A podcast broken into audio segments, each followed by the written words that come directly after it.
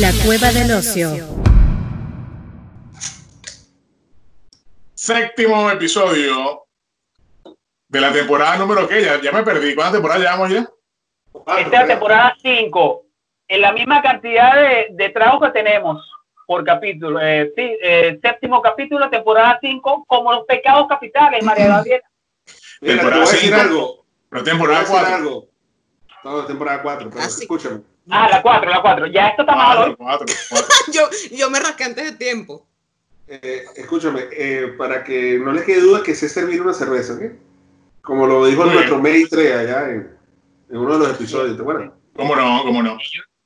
Mira, a mí me es recomendaron orinoterapia. Yo estoy leyendo esto. Eh, Está orinando así, Raúl. Oye, pero qué bonita, qué, qué bonita manera de comenzar este episodio teniendo una dama, teniendo una dama como invitada, ¿verdad que sí? Bueno, lo que pasa es que ya María Gabriel es de la casa. Estuvo- Claro. Estuvo con nosotros, estuvo con nosotros en la segunda temporada, cuando éramos solamente audio, antes que la gente se decepcionara de estos rostros. Eh, estuvimos hablando de su emprendimiento en ese entonces, como lo es Ávila Market.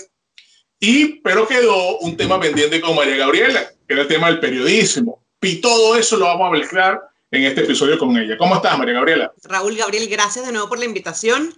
Aquí estamos para actualizarnos en lo que ha sido, porque hablamos cuando estábamos eh, post crisis social y ahora estamos Sí. en, no sabemos si post pandemia, No pre pandemia, durante pandemia, pero aquí estamos un poco todo y quizás pre nueva crisis social en octubre. Lo que sí es seguro es que estamos jodidos. Joder. Sí, tal, tal, tal, tal. Bueno, Jodido, pero, pero, pero bien acompañados. Salud. Así es. Salud. Salud. Salud. O sea, que si viene el fin del mundo, que nos, nos va a agarrar no solamente confesados, sino ebrios, por así decirlo, ¿no? Y, y, y, Claro. y contentos. Claro, claro, claro. María Gabriela. Mira, María Gabriela, ¿qué pasó, ¿qué pasó durante la pandemia con Ávila Márquez? ¿Qué ha, qué ha sucedido? Mira, eh, si ya nosotros habíamos tenido que mm, subirnos a la ola y tratar de reinventarnos cuando octubre, este, llegó marzo y nos tocó darle una vuelta por completo al negocio, porque nosotros, como les había contado, el local está ubicado, es, es un mini market, pero está ubicado justo debajo de solo oficinas. Eh, eh, prácticamente lo que tenemos es un solo edificio residencial este, que forma parte del edificio donde estamos ubicados nosotros, el alrededor de solo oficinas. Y obviamente todo el mundo se fue para la casa. Entonces dejamos de vender todo. Y dijimos, ya, no vamos a tener nadie alrededor, ¿qué hacemos? Bueno, nada, delivery. Eh, es lo que sabemos que es, que, para dónde va la cosa. Este, mis papás, que, que son los que llevan el negocio junto a mi esposo, pues tenían que encerrarse en la casa porque son eh, mayores de edad- eh, grupo de riesgo y quedó Claro. mi esposo absolutamente solo con esto. Entonces yo agarré por completo redes sociales, que ya yo estaba llevando una parte, y empezamos a lanzar publicidad, promociones, concursos, todo lo que se nos fuera ocurriendo para darnos a conocer por ese medio aún más, porque era lo único que teníamos. Intentamos in- incorporarnos a, a las plataformas de delivery y fue prácticamente imposible porque ellas estaban ya con el montón de gente haciendo lo mismo. No- nos metimos en una plataforma que, que- que lleva la Coca-Cola, nos metimos en eh, lo que antes era Groupon, que acá en Chile es Pace. Este, mira, Groupon. Ah, por un momento pensé en Yupor. María Gabriela, que tú te metiste en Yupor. Mm, eh, no, no, porque por- no, no, no tengo la capacidad para ser tan, tan adaptable como para promocionar el mini market por ahí, ¿no? Pero tú puedes ser un OnlyFans. Mira, Sí, viste, no, lo- claro. no lo había pensado. Claro. Vamos a buscar a ver quién podría ser el, la modelo o, el mode o los modelos y, y Tienes a Raúl. Tienes a Raúl. Aquí tienes a uno. Bueno, Podemos hablar, hay que llegar a un acuerdo contractual, tú sabes. La cueva del ocio me está dando que sea para pagar el alquiler. oye, Hay mira, que hablar. nos, nos ha ido tan bien o, o- o relativamente bien que no quisiera eh, arriesgarme en algo más eh, sin tener la seguridad. Sin tener la seguridad del éxito, ¿no? Después hablamos. pues. Dale, de- después, lo, después lo conversamos a ver. Este, pero de verdad nos ha ido tan bien, eh, en- entre comillas, porque hay que reconocer que creo que nadie le ha ido bien en esto, que somos por ahora los únicos sobrevivientes del- de la zona. Eh, de hecho, nosotros teníamos al lado un café y, y en toda la esquina otro mini market mucho más grande y ese mini market cerró todo, claro, el arriendo de ellos era tres veces el de nosotros y, y no, y no estaban teniendo las ventas, no se, no se subieron a la hora del delivery y también nosotros empezamos a negociar para bajar el nivel, el, el, el gasto de arriendo. Eh, y bueno, hem, hemos ido haciendo un poquito. Entonces mi esposo se encargaba no solo de manejar el mini market, sino también de hacer los delivery en nuestro propio carro. Eh, se iba recibiendo por, por mensajes internos del, del, del, Instagram, preparaba la lista de productos, preparaba eh, la bolsa y lo llevaba de inmediato para que la gente tuviese el producto en el momento y no como, no, bueno, dentro de tres días, que era lo que hacía el supermercado. Y con eso empezamos a competir un poquito con eh, las grandes cadenas de supermercado. Este, empezamos a incorporar productos como no tienes idea. Eh, mira, si nos pedían muchísimo incorporamos frutas y vegetales. Entonces mi esposo empezó a irse a los, los mercados a La Vega y a Lo Valledor. Uh -huh, uh -huh. Nuestro pobre carrito es ahora un camión de verduras. Él ahí mete kilos de kilos de kilos. Y eso, por supuesto, entonces al mejor precio que hemos podido tener. Este, en comparación con las fruterías que tenemos alrededor, estamos por debajo del precio y eso también nos ayuda muchísimo. Este, a mantener las ventas y estamos vendiendo prácticamente lo mismo que eh, eh, antes de la pandemia, que estábamos en un muy buen momento. O sea, que todo fue un estudio de, de, de mercado, se ajustaron a la realidad y les ha ido muy bien hasta ahora, ¿no? En cuatro o tres meses de pandemia. Sí, o sea, obviamente ha habido días muy malos, ha habido claro. momentos muy duros, ha habido días en los que, mira, no hacemos ni 100 mil pesos. Este, ha, ha, habido momentos difíciles, muchísimo agotamiento, tener que estar lanzando muchísima publicidad por redes sociales paga, eh, publicidad paga, porque es la forma de tener más, más seguidores, definitivamente. Mira, lanzamos publicidad y esas, desde el momento que la lanzamos, desde esa noche, subimos entre 15, 20, 25 seguidores solo en una noche. Y ya por ahí, pues obviamente empezamos a promocionar, a promocionar eh, y, y, y, logramos tener muchísimo más movimiento. Eh, pero estamos por lo menos logrando cubrir gastos y al mismo tiempo eh, man estamos manteniendo todo sin tener que invertir nosotros como poniendo más plata que nos haga perder. Claro. Estamos, estamos no tarde, ido como descapitalizando, por así decirlo. Claro, no. E entre que se nos ha bajado el arriendo y, y, y, todas estas cosas que hemos estado haciendo, estamos como en, sin perder ni ganar, pero estamos vivos que como te digo, somos muchos, o sea, somos de los pocos que están vivos alrededor. Le ha tocado sobrevivir al, a lo que fue el estallido social, modificarse a eso y luego modificarse a lo que fue el tema de la pandemia y se mantiene, que es lo, que es lo más importante en este caso. Así es. Se, así. Se, se, han podido reinventar y han podido mantenerse vigentes, que, que eso es lo más importante y lo más difícil para muchos. Es que es muy difícil, porque es que además si no tienes la capacidad de, de reacción, yo creo que para en esta crisis lo que nos ha enseñado y es lo que he estado viendo con otra gente que he estado hablando, ya viéndolo desde el lado de mi trabajo uh -huh. como periodista, es que eh, cuando tú eres nuevo en algún negocio es mucho más fácil reaccionar y montarte en la ola a que es cuando eres un negocio tan establecido, tan viejo, cuando tienes como una tradición de lo que es tu modelo de negocio, buscar readaptarte es mucho más, más difícil porque mm. tienes que reajustar una gran plataforma. Nosotros somos cuatro los que llevamos este negocio. Eh, mucha gente quedó desempleada, entonces entre ellos el primo de mi esposo, el, el, cuñado de mi esposo, entonces él, bueno, vente y ayúdame y te quedas en el negocio para no cerrarlo mientras yo hago el delivery y yo voy y hago el delivery y regreso. Entonces, ajustando. Nos fuimos ajustando y para nosotros fue mucho más fácil. Tú empiezas a pensar en las grandes cadenas eh, de supermercado y bueno, no tenías la capacidad logística para llevarte el, el, el, la compra en el mismo momento. Entonces a ellos les, les, ha costado un poco más. Te pones a ver la cadena de, de, ropa española, que no sé si podemos decir marca acá, que recién... Sí, no lo patrocinan. Ah, bueno, Sara. el, productor, el productor me ha, dicho, me ha dicho eso. Sí, puedes, puedes decir marca sin problema. Fernando y yo nos vestimos en Sara. Nos vestimos Exacto. todos. Eh, bueno, ellos vienen lanzando eh, eh, el el, la compra por internet el 5 de agosto, súper tarde. Mm. Súper tarde. ¿Pero por qué? Porque es que apenas lo estaban pensando hacer, como en abril, cuando se vieron, se pusieron a dar cuenta que no estaban vendiendo, que las tiendas no iban a abrir. Vienen llegando mucho detrás de lo que todos nosotros, que necesitábamos sobrevivir, nos montamos en aula mucho más rápido. Claro, claro, claro. Para que el negocio siguiera andando, para que el barco no se hundiera. Vamos con la primera sección del programa, con María Gabriela, vamos a estrenar con ella, o te vas a estrenar con esta nueva sección, Ay. ¿ok? Tengo un poco de miedo. Y entramos en el, en el tema del periodismo contigo. Perfecto. La Cueva del Ocio presenta las Ociosidades Day. Cuidado, María Gabriel. Gabriela, María Gabriela, María Gabriela, María Gabriela. Una película que verías una y mil veces. Quédate a mi lado. Quédate a mi lado. Quédate a mi ¿No? lado. quédate- ¿No? ¿No? Sí, la ubican, ¿no?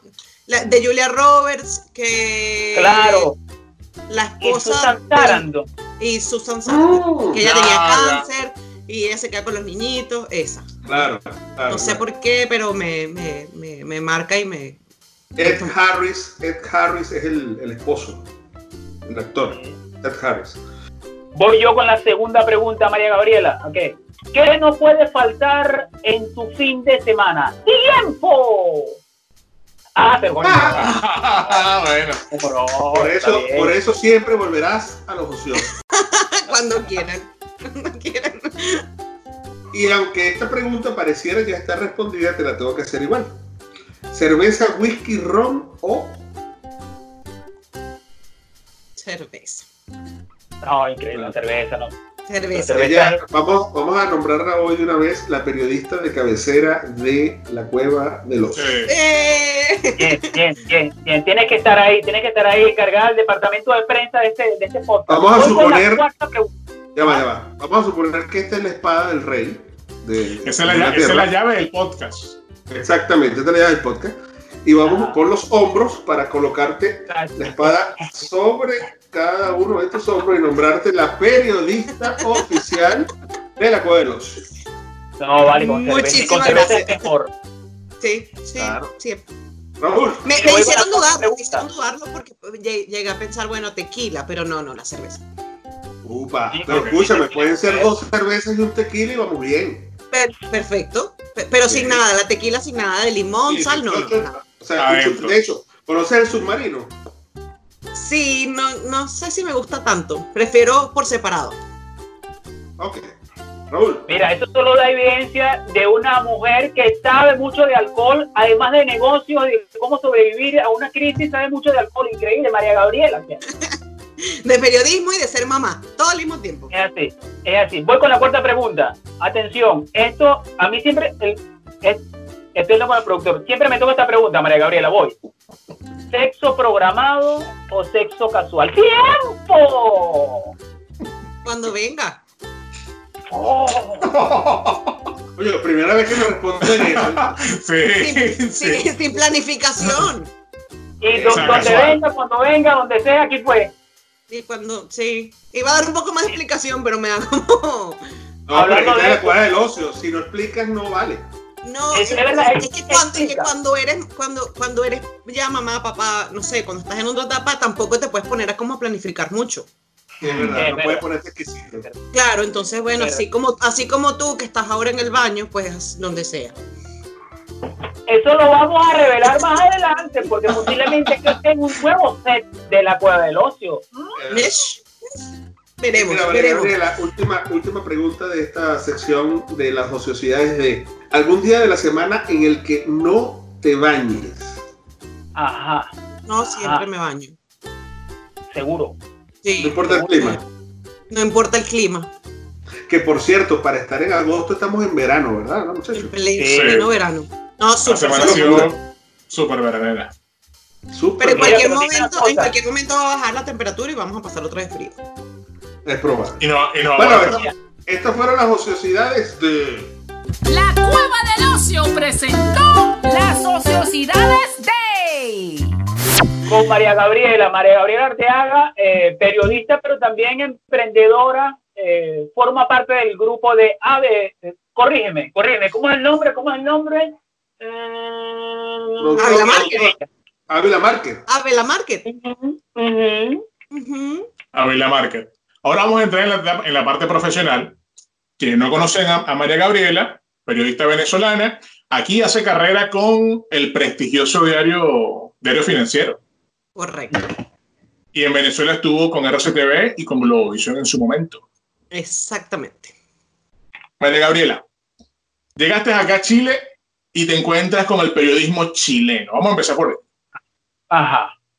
¿Qué diferencia o semejanzas tiene el periodismo venezolano con el chileno? Mira, Sin meter el idioma. no, hablemos, no, hablemos, de eso. No hablemos de esos detalles porque, porque hay, hay, hay gente chilena que nos ve. Por favor, por favor. No, pero también eh, venezolana. Sí, claro. Eh, mira, en semejanzas yo creo que, que creo que pasa en, en, el mundo entero, tiene que ver con, con, la influencia de quién es el controlador del medio. ¿No? Eh, todo el tema de línea editorial, eh, se ve muy, yo siento que acá se ve muy marcado como también se veía en Venezuela, los canales y los, y los diarios y los, periódicos que, que, están quizás controlados por grandes empresas, que obviamente TVN eh, por el Estado.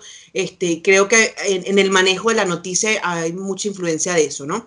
Este, en diferencias, yo sin duda alguna y quizás suene un poco prepotente, pero eh, hablo de la calidad del periodismo venezolano en su momento. Este, yo todavía no lo he encontrado acá en Chile. Em, hay, hay par de cosas buenas, pero a nivel de producción siento que falta muchísimo. Em, a nivel de calidad de redacción, yo una de las grandes cosas que siempre le comento a mi esposo cuando me toca revisar notas es, Dios mío, porque acá es tan difícil que escriban bien. Eh, mm porque acá escriben como se habla, ¿ok? Este, a ti te, te, van, te van a reflejar una, una cuña o una declaración de un entrevistado, sea el ministro o sea alguien de la calle, o sea, digo, una persona común en la calle, y, y es simplemente... En la misma línea. no, y, y, y no hay como acomodo porque nosotros no escribimos o no leemos como estamos hablando nosotros, con las muletillas, este, cuando tú corriges, claro, y la repetición, y a lo mejor yo vuelvo y, vuelvo a hablar, y este y vuelvo y vuelvo a hablar, lo escriben tal cual. Y tú dices, Dios mío, el espacio que estás perdiendo en tiempo de televisión mm. y en tiempo escrito, eh, estás perdiendo espacio donde te pudiera caber historia narrada. Le falta como mucha intervención y mucho manejo del, del, idioma y del vocabulario. Y eso yo creo que ahí está la gran diferencia con el periodismo venezolano. Allá yo corregía notas de, de chamos muy recién graduados, muy nuevos o incluso pasantes, este, y no había esa falla de, de ortografía y de redacción y, y había como mucha más pluma, quizás pudiéramos decirlo así. Entonces, porque tú escuchas también declaraciones de algunos ministros o algunos personeros del gobierno. Vamos, vamos al, tema de los ministros, porque si hablamos de, no sé, de congresista o cualquier otro, tú puedes esperarte cualquier cosa. Pero de ministros, y tú dices, pero ¿por qué habla así? O sea, tú no, tú no, eres, el, tú no eres el que vende su pipilla en la esquina, con todo el respeto que pueda tener esta persona, que claro. esta persona. O sea, tú eres un ministro. ¿Cómo vas a hablar de esa manera? ¿Cómo decir, va encima el viernes? O sea, no no es la manera de, expresarse.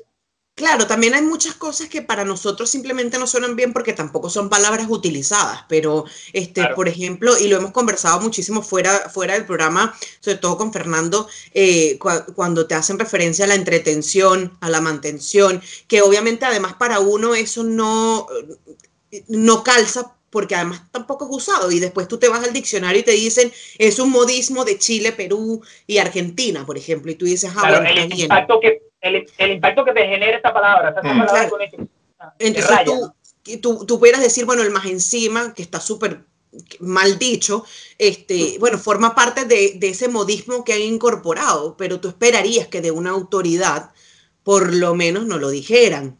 Este, mm que, que, acomodaron un poco la forma de hablar, incluso este, la UEA, eh, ¿sabes? Ese tipo de términos que son muy coloquiales, que son muy utilizados, eh, no, no durante una declaración, por lo menos oficial. Dímela cuando estemos off the record, cuando estemos por fuera y nos tratemos más de tú a tú. Pero eso acá no pasa. Y en Venezuela yo no traté directamente con autoridades, este, a nivel de entrevistas, digo, eh, como para saber si, si están así, pero por lo menos en la televisión solo se escuchaba de una parte de, de la vía política como mucho más fuerte los términos eh, más, más, más de pueblo, ¿no? Mm, este, había otro sector que era quizás un poquito más refinado al hablar. Pero, eh, pero mm, ¿no te parece que eso, porque la, la, la, libertad de expresión es total, ¿no te parece que ese tipo de, de detalles es como abusar de, de, la libertad de expresión que te están dando? Eh, el hecho de que puedas hablar tan coloquialmente que, mm, que y lo tomes o se tome como una, un abuso de la libertad de expresión, porque te, estás expresando como si estuvieras en tu casa. Sí, o sea, yo más que, más que, más que libertad o no de expresión, yo creo que es que simplemente... Pero es que no sé si me iría a, a, como el hecho de pedirte que no lo hagas sea coartar tu libertad de expresión. Yo creo que tú mm. tienes un rol en la sociedad. Y cuando tú eres autoridad, tú debes, además de dar el ejemplo, tú tienes que educar al momento de hablar. Y si tú claro, como una figura pública. Claro, y ese es tu rol en la sociedad, igual lo tiene el rol del periodista. Cuando yo voy a hacer una entrevista o estoy dando una entrevista como con ustedes, yo no voy a decir la weá más encima, porque yo sé que realmente eso no está bien dicho. Ahora, después salimos de acá y lo quiero decir y lo quiero incorporar en mi, en mi vocabulario y, perfecto, no, no, hay ningún problema. Y por eso te digo, no, no, sé si yo te estaría coartando tu libertad de expresión por decirte que por tu rol de sociedad, que además es educativo, no uses palabras que no, que no son acorde o, o que, por ejemplo, que, que, ni siquiera están dentro del, del diccionario, por decir así. Es así. Gabriel, Gabriel. Lo interesante lo que dices, Gracias. Es interesante. Es muy interesante lo que dices porque dentro del coloquio de cada país y de cada región, eh, yo recuerdo que las publicidades, yo viví muchos años en Maracaibo, y yo recuerdo que la publicidad se adaptaba en su lenguaje a la regionalización de, de donde estaba. Cuando veías una publicidad en las vallas de, las calles de, y las avenidas de Maracaibo tenían el acento y tenían el, coloquio de Maracaibo. Lo mismo ocurre con los argentinos. Los argentinos escriben tal cual como hablan. Mm. Ahora, ¿qué pasa aquí en Chile? Aquí en Chile nosotros hemos visto, como venezolanos, que han tergiversado y han cambiado mucho la forma en la que el español se habla. Pero, ¿y si esa es su forma? Porque si alguien ha cambiado el español han sido los argentinos y se les respeta. Mm. Pero si esa es la forma de los, de los chilenos de expresarse eh, y así escrito me vas a entender mejor, ¿qué tal si los dejamos que sean o que, o que, o que terminen de ser lo que son? Bien o mal escrito, como podamos porque de repente nos podemos poner muy conservadores con el tema del idioma y entender, porque cuando, si tú estuvieses en Buenos Aires y te, en vez de escribir tú, tendrías que escribir vos, mm. entonces ahí tendrías otro, otro gran problema y no te van a entender si le escribes de tú. Bueno, a mí me ha tocado escribir eh, implicancia, por ejemplo, eh, y, y no consecuencias de algo. Esto tiene una consecuencia, esto tiene, es que, que ni siquiera se había también dicho, no, implicación, implicación. Claro, este, implicación. claro. Eh, pero acá no lo escribirías en Venezuela. No, y aquí se dice implicancia y, y me toca, te estoy escribiendo la nota y digo, mm como, y muchas veces pongo, las consecuencias serían otras, pero si me toca escribir o corregirle a alguien implicancia, yo no le voy a cambiar a esa persona que diga implicancia, porque como te digo, es una palabra aceptada acá. Incluso, eh, eh, como te digo, si está en el diccionario y me dice modismo utilizado en Chile, yo, yo te lo voy a dejar. Te voy a dejar entretención, te voy a dejar mantención, pero no te voy a dejar en una cuña en una declaración de una autoridad, sobre todo porque nosotros lo que tratamos de entrevistar eh, o empresarios o autoridades, yo no te voy a dejar en la cuña, ¿me entendí? Eh, ¿Vos sabí? Porque de hecho es me entendís, ¿no? ¿Me entendís? O, cachai, o mm. que son cosas del, del diarismo y del dialecto muy chileno, pero si tú te pones a ver, eso no está bien dicho. Si tú me pones a mí a hacer una publicidad en Maracaibo, yo perfectamente, porque además ahí tú estás vendiendo un producto, tú, tienes que, adaptarte a, la gente que te va a comprar. Y, ahí yo creo que es, es, distinto a que cuando tú manejas la información a nivel periodístico. Tú, el periodista, bueno, quizás yo también soy, soy muy conservadora, como tú dices en eso. Yo no busco cambiarte tu esencia, pero vamos a escribir correctamente. Por lo menos yo lo veo así. Y si a mí me tocara hacer televisión acá, o cuando estaba haciendo los live, que, que entrevisto gente de empresas, yo los trato muy, muy cordialmente y muy de tú a tú, que eso a mí tampoco me ha gustado y en Venezuela no se hace. Tú tratas a todo el mundo de usted, así tenga tu edad. Eh, acá no, bueno, está bien, vamos a quitarnos esa coraza y vamos a tratar de tú, pero yo no le digo a la persona que con la que estoy entrevistando, sí, cachai, po, me entendí. Claro, pero fíjate una cosa, eh, a, nosotros en la universidad siempre nos enseñaron que eh, si bien el, entrevistado habla mal o tiene errores al, al hablar, nosotros en la transcripción, cuando es escrito, debemos corregir al entrevistado de manera de, mm. de, que se vea mejor entender. ¿no? Y, que, hacernos entender también, porque si no nos volvemos un 8. Claro, cuando es un tema audiovisual o radial, pues hablaste mal, mal quedó. Es mucho más complejo, claro, claro, ahí quedó. Ahora, María Gabriela, eh, estás en, una, en un medio que tiene que ver con, con finanzas. Y en estos días se ha hablado mucho de las AFP y de los bonos y eso. Háblanos un poco de ese, para ser más coloquial, coge culo que tienen con la... Mira, con esa plata. Yo, te, yo, te voy, yo te voy a ser bien frontal y bien sincera. Yo de finanzas, de economía, sé lo que sabes tú. ¿Ok? okay eh, entonces, Vamos a terminar el programa hasta aquí. Gracias. No, no. Función, llévatelo. No, no. Eh, del 10%, vuelve Raúl, del 10% sé lo que saben ustedes. Yo al principio pensaba que no se debía retirar porque veía desde el otro punto de vista lo que pudiera pasar con un sistema que sabemos que no funciona, pero que en teoría, con el retiro del 10%, a los chilenos y quedaba la cagada. Y yo en un primer momento dije, no, esta, gente, Dios mío, están volviendo triste el país, ¿cómo van a ponerse a sacar la plata? Llega mi esposo y me dice, vamos a pedir el 10%, ta, ta. Y yo, no, pero es que tú te estás volviendo loco, que yo estoy escuchando que no es lo mejor. Este, y me dice, mira, sabe más de finanzas como coloquiales que estudiaba, pero me dice, mira, si no sacamos la plata, de alguna u otra forma la AFP se va a quedar con la plata que no se saque. Y es plata que nosotros en este momento no tenemos, que estamos en una situación difícil como la de todo el mundo y hay que aprovechar. Después veremos qué pasa cuando estemos viejos. Dios quiere, nos va a ir también en el negocio que no nos va a hacer falta la plata de la FP. Así que vamos a sacar. es ahora. Claro. Y no sabemos si mm. vamos a estar vivos en, cuando estemos jubilados, o sea, cuando nos toque jubilar. Entonces vamos a disfrutar la plata ahora o aquí yo siendo chilena, supongo, porque además yo tengo la nacionalidad chilena, yo no sé si yo me voy, yo no me voy a poder llevar la plata, él como extranjero sí, entonces de todas maneras mi plata se va a quedar aquí, si es que nos vamos.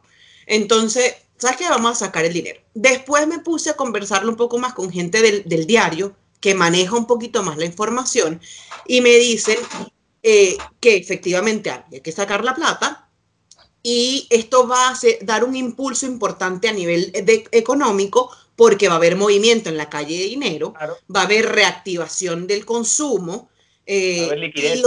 va a haber liquidez, pero lo importante era tratar de que con esa plata, que la mayoría estamos endeudados y necesitábamos pagar deudas, es tratar de invertir, porque eh, va a haber una reactivación ahora, pero a la larga, cuando, cuando ya se acabe esa plata, va a empezar el sobreendeudamiento y va a tener el Estado que sacar mucha más plata y ya estamos endeudados con todo lo que está pasando, con la cantidad de créditos que se están dando, con la cantidad ahora con el bono de la clase media. Ojo, que no es que no sean necesarios, pero estamos colocando cada vez más plata que tiene que estar aportando el Estado y a la larga va a ser mucho más difícil recuperar o por lo menos estabilizar el sistema de pensiones que está claro que tiene que haber una modificación del sistema que no funciona. Totalmente, eso totalmente. Sí, eso sí. Entonces, nada, sí, retiré mi 10%. Mi, mi esposo agarró y efectivamente agarró y dijo, esta plata... tu 10% que tienes ahí sobre la mesa, por favor. Mira, ya, vemos, ya, Este es tu 10%. Ya vemos que el 10% fue eso, eso. Ah. Ahí está, Mira, hablando de 10%, mientras iba llegando a la casa, vemos unos tipos, una, una pareja con un televisor 55 pulgadas nuevecito que lo llevaban los dos en la caja. Y me volteé y le dije a mi esposo, ahí va el 10%. Y el 10% de muchísima gente. Nosotros, ¿qué hicimos? Él, él se puso y dijo, ¿qué necesitamos? Necesitamos el televisor de 50 pulgadas, bueno, vamos a anotarlo, necesitamos este, arreglar la casa con esto, yo voy a necesitar un escritorio, porque yo acá en la casa me saco, del, diario le llegué directo una mesita de madera con una caja encima para que la computadora me llegue a la vista, ¿sabes? Bueno, ahora que sabes que nos vamos a quedar mucho más tiempo, vamos a comprar un escritorio y empezar a invertir la plata en cosas que sabemos que necesitamos y buscar algo que no vamos a ver ahora, pero que vamos a ver a futuro, un viaje, una inversión en algún eh, bien, este, algo que nos vaya... Claro, aparte de la plata, obviamente con tu pareja, si la tienes, o la cantidad de gente que vive contigo, que sean parte de la familia, que estén cobrando esto, tratar de buscar una, una porción en inversión para ti mm. o eh, plazo fijo, eh, algo que te genere intereses, cualquier cosa que más adelante tú puedas verle el, el, beneficio de esto y no ir a comprar solamente, solamente. No es que no, pero no solamente la cerveza. Claro, te dan el 10% y lo inviertes en lo que sea necesario para crear liquidez, pero la mitad de eso te lo bebes en ron. Si era así es simple. No, pero es que fíjate, nada, nada peor para una economía que solicitar un crédito para comer. O sea, tú no te puedes comer un crédito. Si te comes el crédito, o sea, compras comida a crédito, es la peor inversión que tú puedes hacer. Y esto esto no te lo digo yo como, eh, como economista, porque economista no soy, simplemente como cultura general. Tienes cara de economista, con esos lentes, te parece, tienes cara de economista. Entonces voy a decirte algo. Grupo, pues. Exacto, voy a decirte algo muy serio. El tema de, de este 10% es que el 10% que te están dando y el bono que te están dando no te lo están dando a crédito. Es decir, esto no te lo están Primero, el 10% es tuyo, es tu plata que siempre estuvo ahí. Claro. Y, los 500 mil pesos que te están dando de bono no te lo van a cobrar. Es decir, no. es una plata a crédito. Por consiguiente, debes saber aprovecharla y saber cómo invertirla. ¿Para qué? Para que después no vengan los intereses a comerte. O sea, no, no estás utilizando tu crédito. E invertirlo invertir en un televisor como hizo el, vecino tuyo no está ni tan malo, este, porque. No. Eh, es que, si te pones a ver. Pero te estás protegiendo a la hora lo vendes, a la hora que necesites algo lo puedes vender. exactamente. Y recuperas parte de la, de, la plata. además de que también además que tienes que pensar, o sea, por, por, lo menos, por lo menos serán unos seis meses más en el que gran parte del tiempo vas a pasar en la casa. Entonces ya va, o sea, vamos a estar lo más cómodo posible, a eso es lo que voy, o sea, ya, ya necesito invertir en un escritorio que después veo qué hago con él, si es que a lo mejor lo usa mi chamo en un futuro cuando vaya al colegio y allá hace las tareas, entonces es una inversión, es algo útil para la casa. Eh, el televisor va, va, a terminar siendo obviamente útil porque todo el mundo tiene un televisor en su casa o, quisiera tener un televisor en su casa. Eh, un, un viaje, por ejemplo. O, disculpa, Gabriel. O, ¿por qué no invertir en una, una cantidad importante de juguetes sexuales en un sex shop para, eh, para que esto te quede ahí porque uno nunca sabe, ¿me entiendes? O sea, estás haciendo una inversión. A la hora que necesites lo puedes vender, claro, lo lavas, lo metes en agua caliente y vendes eso.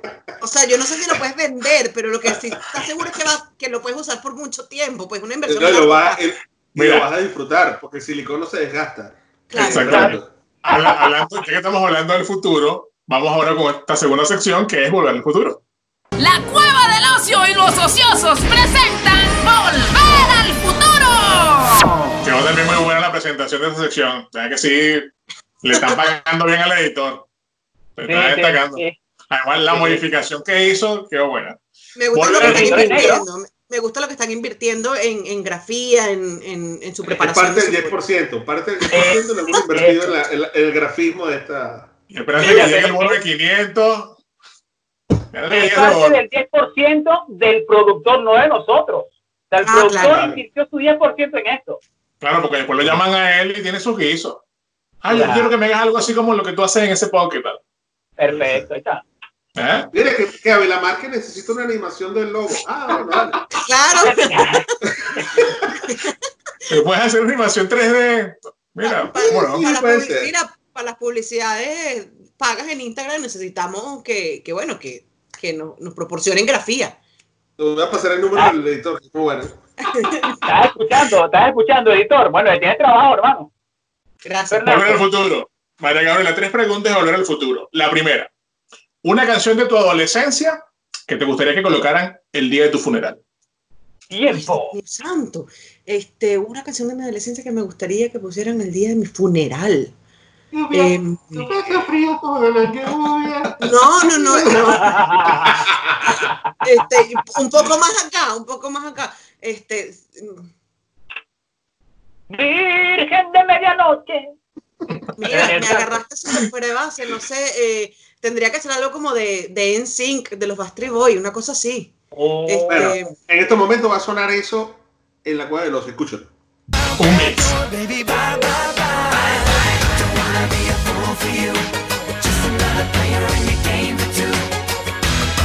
Eso es lo que te gustaría poner. Claro, va a ser animado. Va a ser lo, bueno, animado. lo bueno es que te van a menear bien esa. Claro, claro, no, sí. Claro. Oye, vale. Te van a colocar, va, mira, te van a colocar Bye Bye Bye de NSYNC. Ah, claro. bueno, a mí, nunca, a mí nunca me han gustado los funerales tan tradicionales, así que ese rompería el molde. De hecho, a mí no me gustan los funerales porque a mí me parece que es sadismo tener durante 24 horas a una persona en la urna que solamente van y le van a llorar. Sí, además, ¿sabes qué odio? Las coronas, esa, eh, esa cosa así raro. No, no, no. Usted se murió como los gringos. Usted se murió y lo cremaron. Y después vamos para la casa a comer y hablar de ti. Con una foto tuya. Mira, mira. Segunda pregunta. Sin música. Y sin música, coño. Bueno, pero vamos a bailar Backstreet Boy en el mío o en Sync. Muy bien. Segunda pregunta. Una persona del pasado que te gustaría traer al presente para decirle algo que en su momento no pudiste. Quien sea, familiar, no familiar, un ex, un ex jefe. En la de Olares. No, no, no, no, no. No, por favor. Este, mira, yo creo que la, la, mamá de mi papá, mi abuela eh, paterna, em, que es la chilena, que gracias a ella tengo eh, la nacionalidad, em, yo nunca logré expresarle a ella el agradecimiento por, por, por haberme traído o por haberme eh, facilitado la Avenida Chile eh, con, con, todas las, las, distancias y lo que uno extraña a Venezuela y todo eso, eh, y, y, contarle todo lo que ahora veo que era en ella tan chileno y que yo no entendía en Venezuela porque ella decía poto, por ejemplo, o, o porque comía, sí, o porque comía viste a lo pobre. yo decía, Dios mío, carne con huevo, ¿qué es esto? Y papa frita. Y, y, vengo a entender que todo eso era parte de su niñez. Ella mm. quedó muy pendiente de volver a Chile, no lo, no lo logró. Y, y que me gustaría que ella ahora viera cómo estamos y cómo estamos de bien en su país. qué bueno, Creo que la, es la respuesta más completa que nos han dado. Sí, sí. Y la tercera, y la tercera, y la tercera, una respuesta dicha en el pasado, que pudiese haber hecho en el pasado, que pudo haber modificado tu presente y quizás tu futuro. Una respuesta mía hecha en el pasado. Dice en el pasado que pudiese haber modificado tu presente y tu futuro.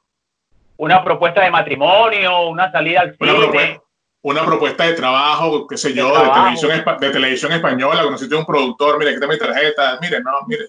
Te lo hubiese dicho que sí, tú en España ahorita. Mira, eh, yo nunca supe exactamente por qué, cuando yo hice mi maestría en Londres, a mí me ofrecieron una pasantía en BBC, en la BBC de Londres, y por un tema de desconocimiento mío con respecto a la visa y de sentirte que tú no eras capaz de comunicarte tan bien como de realmente podías comunicarte, este, yo no me moví y no, y no tramité a tiempo.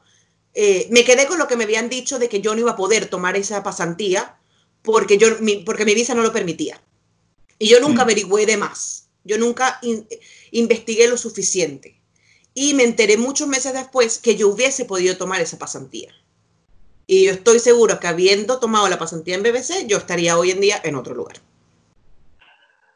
Tu esposo se debe sentir muy... Ah, sí, ¿verdad?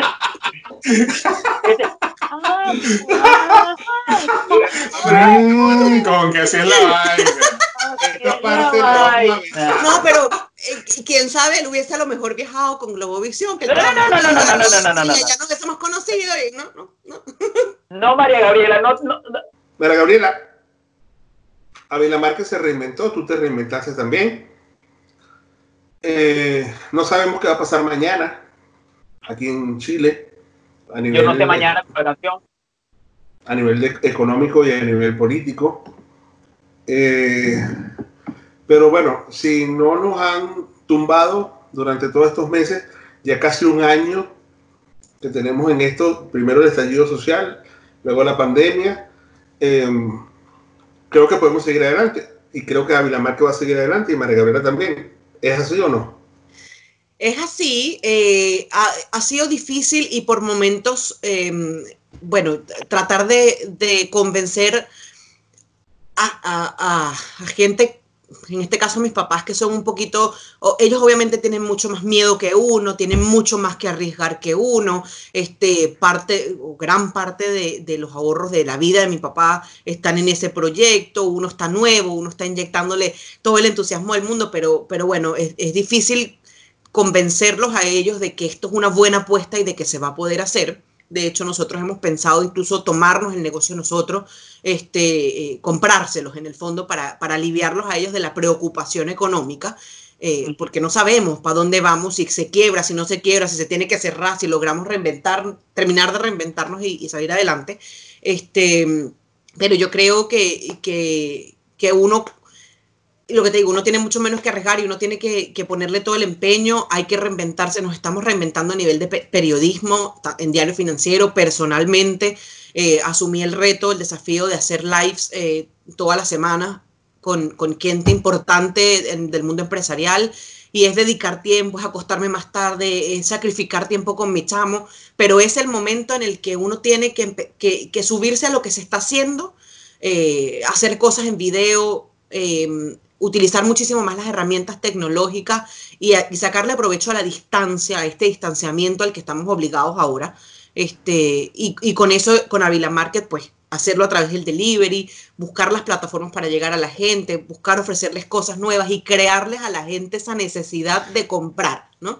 Eh, y yo creo que eso se hace, crear la necesidad viene desde todo punto de vista, desde un negocio, de ustedes como, como producto de, de la cueva del ocio, uno como periodista subiéndose a todo esto, Diario Financiero ahora siendo un periódico nuevo, mientras la cantidad de medios están cerrando, los canales de televisión votando gente, Diario Financiero sale con una nueva apuesta los fines de semana, un periódico de fin de semana, con un equipo que era una revista y ahora se lanzó como periódico para no echar a esa gente. Entonces yo creo que este es el momento en el que hay que aprovechar en las crisis salen oportunidades, se abren puertas, se abren ventanas y también se cierran para muchos otros, lamentando muchísimo para los que lo pasen. Uno tiene que buscar hacia dónde se va eh, y, tratar de buscar esa ventanita, ¿no? Y yo creo que a eso vamos, a eso va María Gabriela Arteaga, a eso va eh, mi esposo, a eso va Vila Market, este, y, apostando a que yo como periodista en Diario Financiero pueda seguir subiendo y, eh, y haciendo lo mío y haciendo notar mi trabajo cada día mejor eh, además, eso da también un bonito mensaje de lo que uno como venezolano está haciendo afuera. Eh, yo creo que eso es súper importante, porque mira, eh, del círculo cercano, dos primas, y, en mi caso hemos sido reconocidas durante pandemia, las mejores trabajadoras, de ellas dos trabajan en multinacionales, las mejores trabajadoras de los últimos meses en sus empresas en toda la región. Yo creo que eso habla muy bonito de lo que uno está dispuesto a hacer para, no caer en ser una estadística más de quienes están quedando sin trabajo, de quienes no pueden tener, yo no puedo tener acceso al, bono de los 500 mil pesos, entonces, bueno, me toca reinventarme y buscar otra forma eh, de ingreso, ¿no? Este, y yo creo que eso es lo que nos tiene que quedar como mensaje a todos. Eh, momentos difíciles, sí, van a venir, sí. Avila Market, ojalá logremos nosotros seguir eh, adelante con el proyecto. Es, no nos hemos rendido. Mi papá en junio nos dijo, se cierran las puertas y chao. Y, mm. nosotros, y nosotros empezamos a empujar, pero negocia para que bajen el, el, arriendo, negocia para que hagan esto, negocia. Y, y, hemos logrado entonces eh, seguirlo llevando con vida. Mi esposo se está dejando el cuerpo completo en ese negocio desde la mañana hasta la noche y, esa es la idea, creo yo. En tiempos de crisis hay quienes lloran, pero otros se dedican a hacer pañuelos para secar esas lágrimas. Es el caso de Avila Márquez, ¿no? Así es, y mira, nosotros, incluso con, la, la, hermana de mi esposo, lo que hicimos entonces fue empezar a llevarles productos del mini market y que se empezaran ella a tener como su sucursal aunque no tenía el nombre ni nada de nosotros, pero su sucursal de productos que vendiera el edificio. Entonces, típico que por los WhatsApp del, condominio, mira, vendo refresco, vendo papa frita, vendo no sé qué, y eso también le ayudó a ella. Este, mi suegra empezó a hacer mascarillas para nosotros, pero bueno, nada, tú no sabes si de ahí puede salir alguna oportunidad para la gente del edificio. Este, haciendo los delivery el, esposo de ella está trabajando ahora con el mío en Avila Market, ayudando. Entonces, bueno, él, él trabaja para aplicaciones de delivery. Entonces, bueno, llévate las cosas de Avila Market ahí. Yo, yo creo que hay que buscar reacomodarse. Este, eh, es, el, es, el, momento para eso y es el momento, como tú dices, para que algunos logremos crecer. Sí, lo que, te, lo, que te, lo que te quería comentar, que en medio de toda esta crisis que se está viviendo ya vamos por un año, entre el estallido social más la pandemia, esto sigue siendo una economía muy noble. Aquí siguen apareciendo oportunidades para que la gente haga plata y haga, y, haga negocios. Y hay que aprovecharse de eso. Hay que tener la vista clara en que sí se puede y ver las oportunidades. Sí, yo creo que hay, que hay que ser también muy visionario, ¿no? Yo, eh, eso no es fácil. Yo en estos días entrevistaba al, al creador de Not, eh, Notco, eh, la gente que hace mayonesas y hamburguesas y cosas que son sustitutas de, de productos animales y, de verdad es súper inspirador la visión que tiene ese niño o que tuvo ese, ese, ese, muchacho y cómo creció. Y yo ahí dije, efectivamente, uno tiene que apuntar a, tener ese tipo de visión. Hay quienes lo tienen y hay quienes no. este, pero, y hay gente que nace con eso y hay gente que no. Yo, por ejemplo, cero, cero. Pero, pero bueno, hay gente que, que sí es súper buena para eso. Em, y es salir a la calle y empezar a ver para los lados y ver qué es lo que está pasando alrededor y qué es, cuál es la necesidad en la calle. Y, esto pasa también en Venezuela, o sea, es un, eh, un país súper difícil, un país en crisis, un país con una economía, pero tú al mismo tiempo ves la cantidad de gente que está haciendo plata con, con, con inventos eh, y, y, y quizás esos momentos de inversión que se tienen que hacer cuando las cosas están muy baratas y después es cuando haces el boom, ¿no? Este, yo creo que a eso es lo que le está pasando a Chile. Chile está cayendo muchísimo, no es ni siquiera la sombra de lo que era cuando nosotros llegamos, este, pero ahí es donde se está dando la oportunidad. sea la oportunidad para que tú el 10% te lo compres en un pie de un departamento y tengas tu apartamento, o ese apartamento lo arriendes más adelante cuando suban los precios. Aprovechar todas estas cosas que no son créditos, sino que son regalos, por decir así, o, ayudas económicas. Y, y, que no estaban en el presupuesto que no estaban. Y, y, con eso ayudarte, por eso yo hablaba al principio de invertir, de buscar en qué lo vas a gastar y que no sea necesariamente, como decía Gabriel, en comida. Eh, mm. ver, ver bien, ser, ser bien inteligente. Yo creo que esa es la palabra para poder sobrevivir una crisis, es la inteligencia. Bueno, yo con mi, con mi 10% y mi bono voy a pagar las deudas, así que Raúl y Fernando saben que tienen asegurado el pago de la deuda que tengo años con ustedes que por fin vamos a salir de esto, muchachos, pero a la vez le voy a cobrar todo este tiempo que he estado de editor de La Cueva del Ocio. Cuando ustedes reciben el bono, voy a pasarle la factura. Lamento ser portador de este tipo de noticias. Y María Gabriela, que está trabajando en un periódico mm, eh, financiero, pues puede decir que tengo toda la razón. Gracias. Toda, toda la razón. El productor me mintió. O sea, tú eres el editor. Welcome to the real world. Con razón, tanta promoción, con razón, tanta promoción. Sí, sí, sí. Ya para finalizar, María Gabriela, hay, hay personas que, que, ven el podcast, muchas personas ven el podcast y les inquieta saber dónde está sentado Raúl. Hay gente que dice que si él graba el podcast sentado en una poseta, ¿tú qué crees? Eh, yo creo, pero lo, lo interesante es que si es en la poseta, él está al revés. Al revés. Claro. Eh, sí, yo quiero saber dónde está sentado Raúl, por favor. De hecho, si está al revés, está, está, el teléfono está en el tanque. Está en el tanque, pero en, la tapa, en la tapa del tanque. Eso es correcto. O sea que yo tendría, en todo caso, en todo caso, eh, tengo que abrir la puerta del baño. Eh, este sería mi. Ya ustedes van a ver dónde está. Es ahí donde está Raúl, ¿eh? Exactamente. ¿Entiendes? Aquí es donde estoy. Cuéntame la poseta, por favor. Pero queremos ver la poseta. bueno, ha sido develado uno de los grandes secretos de la cueva del ocio. Ya va, ¿y dónde está, y dónde está puesto el teléfono? me, me, engañaste completamente. Oh, mira. Ajá, ese televisor es nuevo, ese televisor es nuevo, compramos el 10%. este no fue con el, este no fue con el 10%, déjate vaina. Ese televisor es el 10%, ya lo mismo. Tiene plástico pegado todavía. Este es el cuarto de juego como el que tiene Christian Grey. Bueno, yo tengo un cuarto de juego aquí en mi casa y bueno, aquí fácilmente puedo grabar la cueva del ocio. Ahí es donde ves el YouPorn. Exacto. María Gabriela, gracias por haber sido parte por segunda vez de la Cueva del Ocio. Hoy te bautizamos, hoy te nombramos Sir, o Lady, perdón, Lady, Lady María Gabriela Arteaga, como periodista de cabecera de la Cueva del Ocio. Ya tenemos una psicóloga y una periodista, no hace falta un carajo que dé la plata. Sí, sí, hace falta.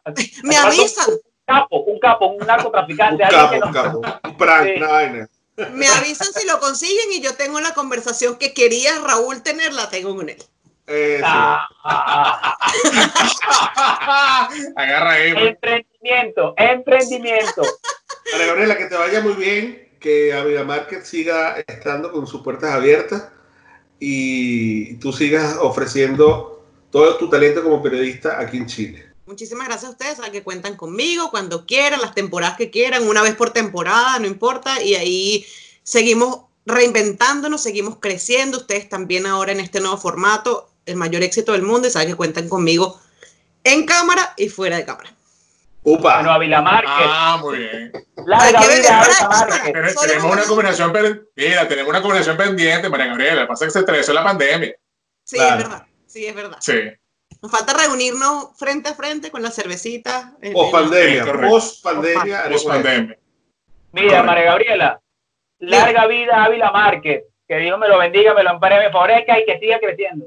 Amén. Muchísimas gracias. Saben que estamos ahí para ustedes desde mañana o desde este mes con empanadas chilenas también. ¡Upa! Bien. Preparándonos para el 18. María Gabriela, tú sabes, de hecho, yo cumpleaños el 19, ¿viste? Para que sepa. Ah, bueno, ahí nos vamos a ver entonces. María Gabriela, tú sabes cómo despedimos siempre eh, la cueva del ocio, ¿no? Fuera. Ah, esta vez lo vamos a hacer. Pendiente, véanme. Y hasta aquí decimos. ¡Fuera!